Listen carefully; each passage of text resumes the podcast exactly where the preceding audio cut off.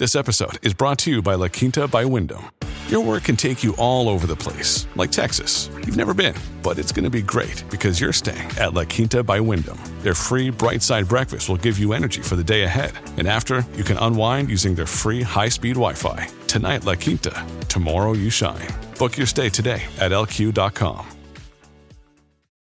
At Evernorth Health Services, we believe costs shouldn't get in the way of life changing care, and we're doing everything in our power to make it possible. Behavioral health solutions that also keep your projections at their best?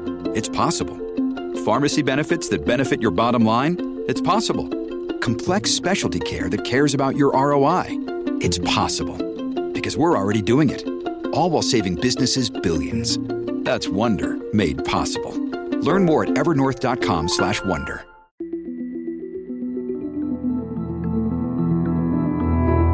Herzlich willkommen bei Das liebe Geld, der Podcast für Geldanlage und Vermögensaufbau. Mein Name ist Max Franke und in der heutigen Folge geht es um den Herdentrieb. Der Herdentrieb oder auch Herdenverhalten bezeichnet ein psychologisches Phänomen, wobei Menschen vor allem deswegen etwas tun oder denken, weil andere es tun, unabhängig von ihren eigenen Überzeugungen, die sie vielleicht einfach ignorieren oder sonst wie wegblenden. Also das Verhalten oder die Denkweise einer Gruppe von Menschen oder von der Mehrheit wird blind oder zumindest wenig reflektiert übernommen. Dieses Verhalten können wir auch in unserem Konsumverhalten oder beim Investieren sehen. Und in der heutigen Folge werde ich darüber sprechen, wie uns der Herdentrieb als Investoren, aber auch als Konsumenten beeinflusst, wo er hilfreich ist, aber wie er uns auch schaden kann und mit welchen Taktiken du den negativen Folgen des Herdentriebs ein Schnippchen schlagen kannst.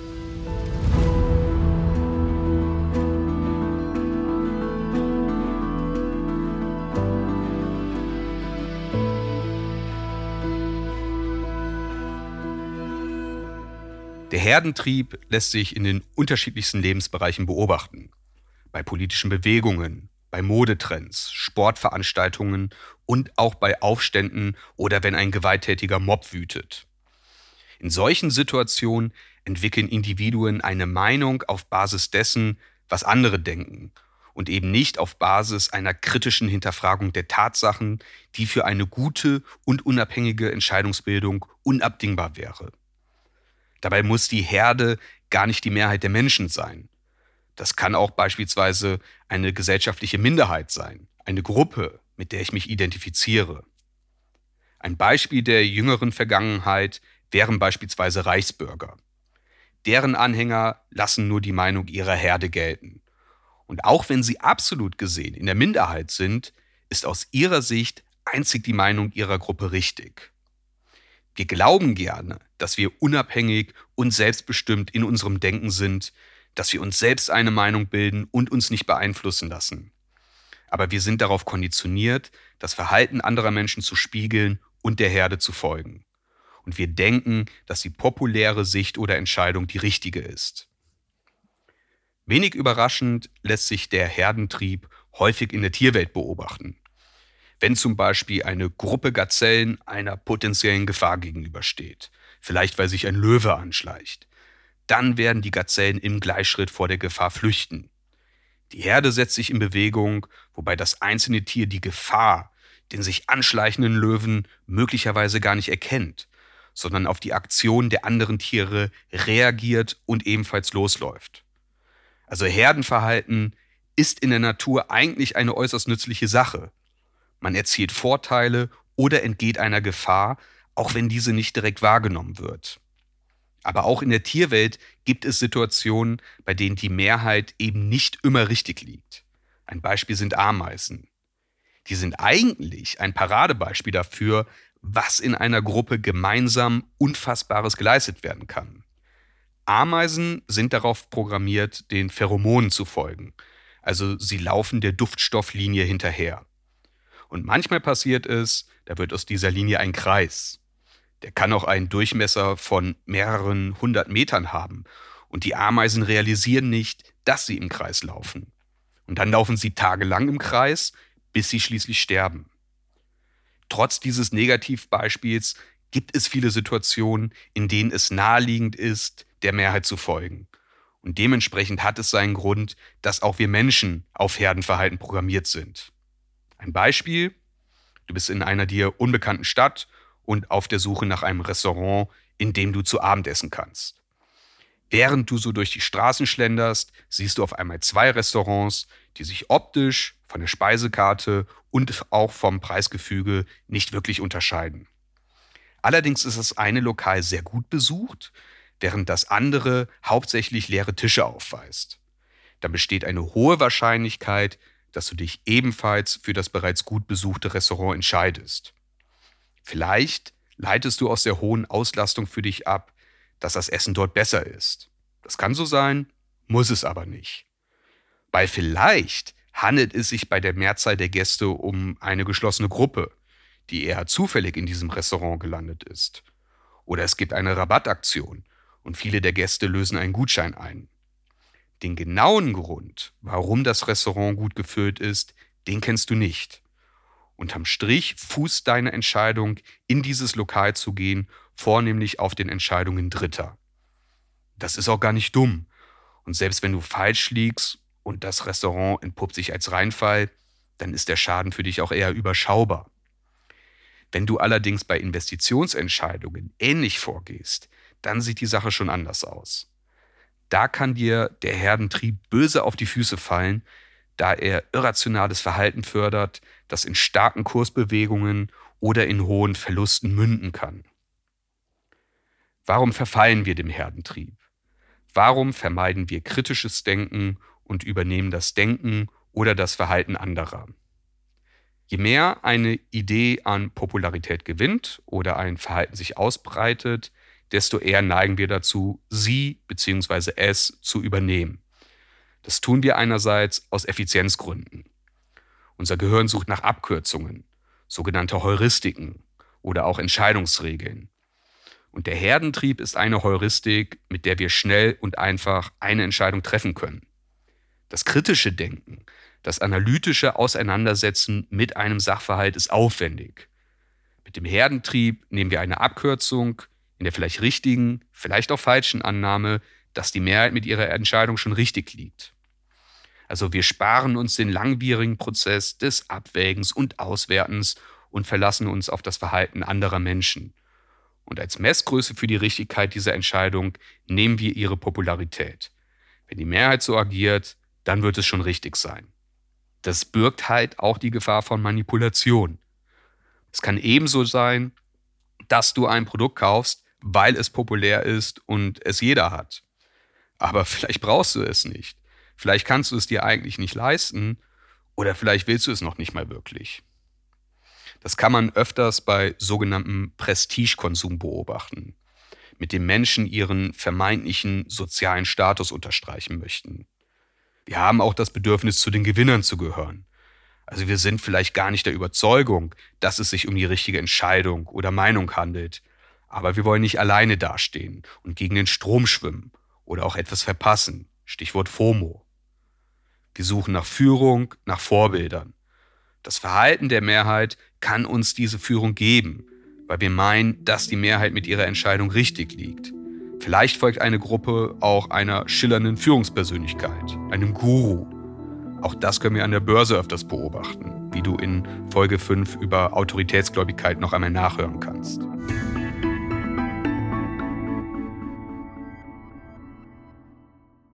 Look, Bumble knows you're exhausted by dating. All the must not take yourself too seriously and 6 1 since that matters. And what do I even say other than hey? well, that's why they're introducing an all new Bumble with exciting features to make compatibility easier, starting the chat better, and dating safer. They've changed, so you don't have to. Download the new Bumble now. Wir bleiben an der Börse.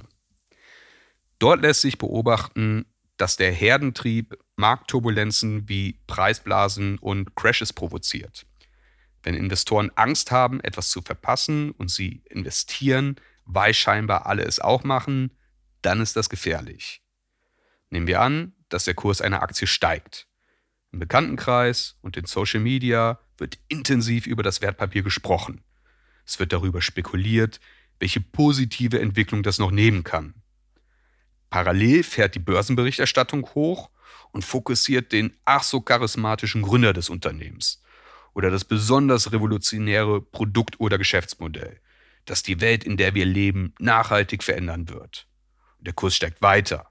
Und weil er steigt, fühlen sich mehr und mehr Investoren motiviert mitzumachen. Und sie kaufen die Aktie ebenfalls. Das kann sich dann auch in einen Kaufrausch hochschaukeln. Die Preise werden durch die Spekulation getrieben, dass sie weiter steigen werden.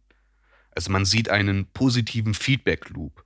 Steigende Preise führen zu steigender Nachfrage. Das muss dann nicht nur Herdentrieb sein.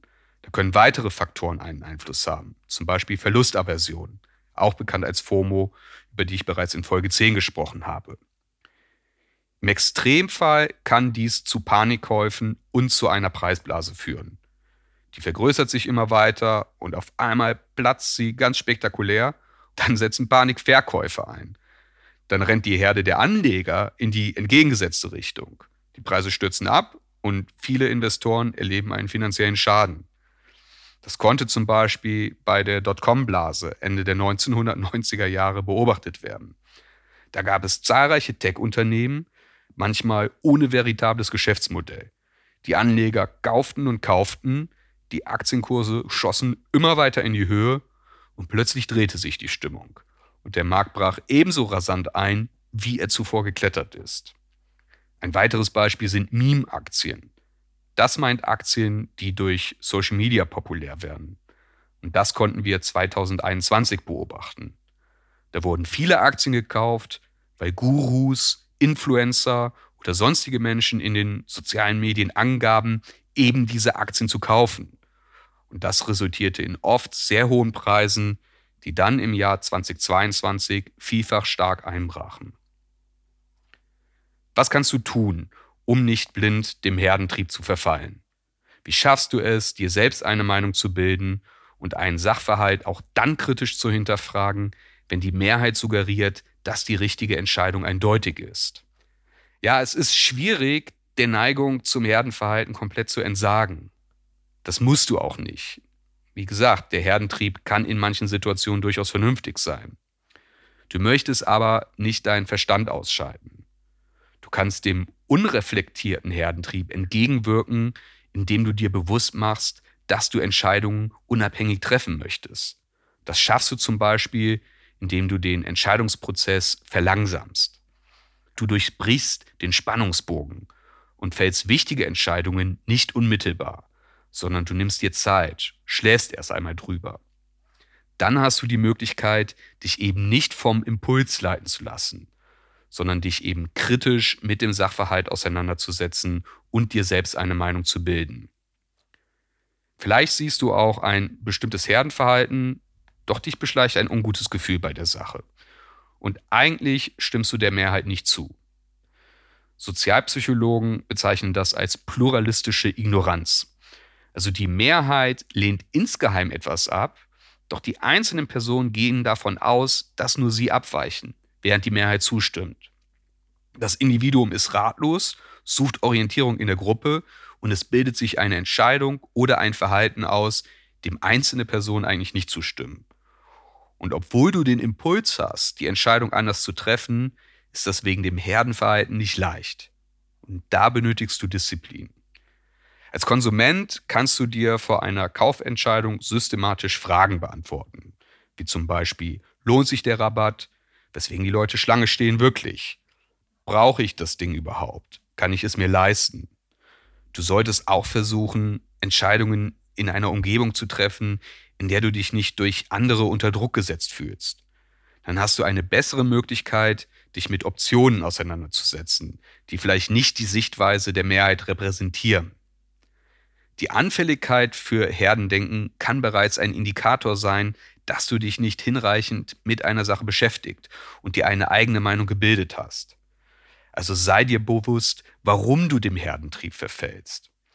Woody Allen hat gesagt, ich möchte keinem Club angehören, der Typen wie mich aufnimmt. Vielleicht hilft dir dieser Spruch dabei, dich humoristisch daran zu erinnern, nicht etwas zu denken oder zu tun, weil andere es vormachen, sondern skeptisch zu sein, wenn sich Konsens unreflektiert breit macht. Und mit Blick auf die Börse und den langfristigen Vermögensaufbau helfen dir passives Investieren und ein klares Regelwerk dabei, deine Emotionen und mögliche Reaktionen auf das Verhalten anderer auszuschließen. Das funktioniert zum Beispiel mit einem Sparplan auf ETFs, wie in Folge 1 über die ersten Schritte der Geldanlage beschrieben.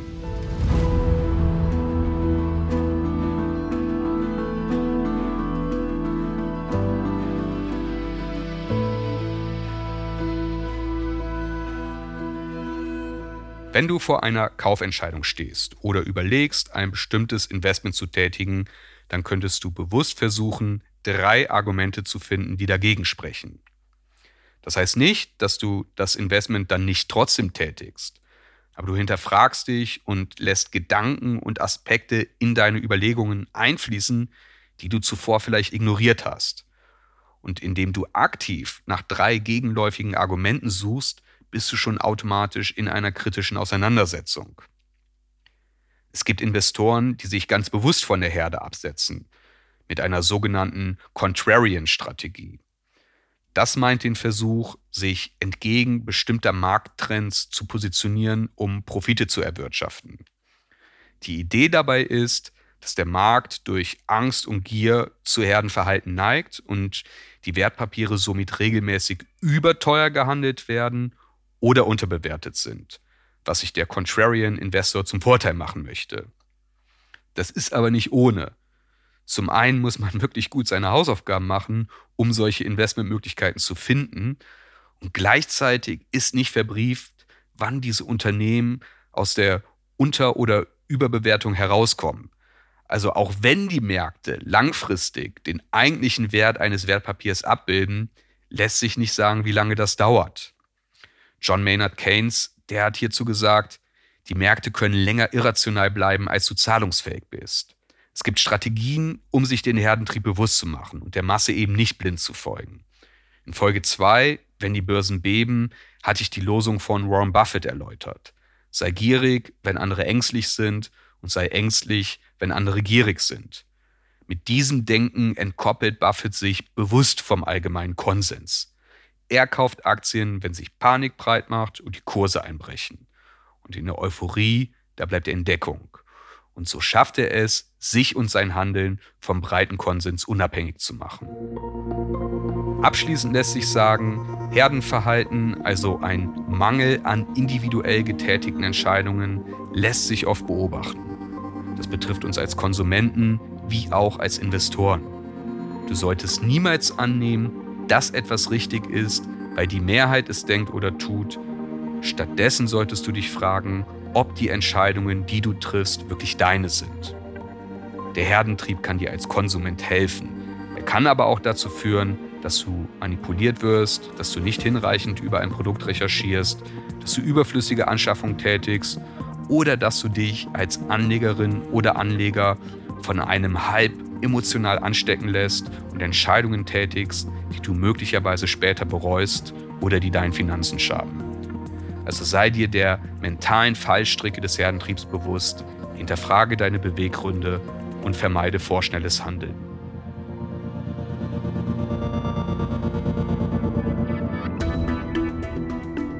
Das war eine weitere Folge von Das liebe Geld. Du kannst diesen Podcast auch nochmal nachlesen. Den Link findest du in den Show Notes. Ich würde mich sehr darüber freuen, wenn du den Podcast auf der Podcast-Plattform deines Vertrauens abonnierst, bewertest und ihn deinen Freundinnen und Freunden empfiehlst. Schick mir gerne deine Fragen und dein Feedback an geldpodcast.gmail.com oder abonniere das liebe Geld auf Instagram. Die nächste Folge gibt es in zwei Wochen. Bis zum nächsten Mal.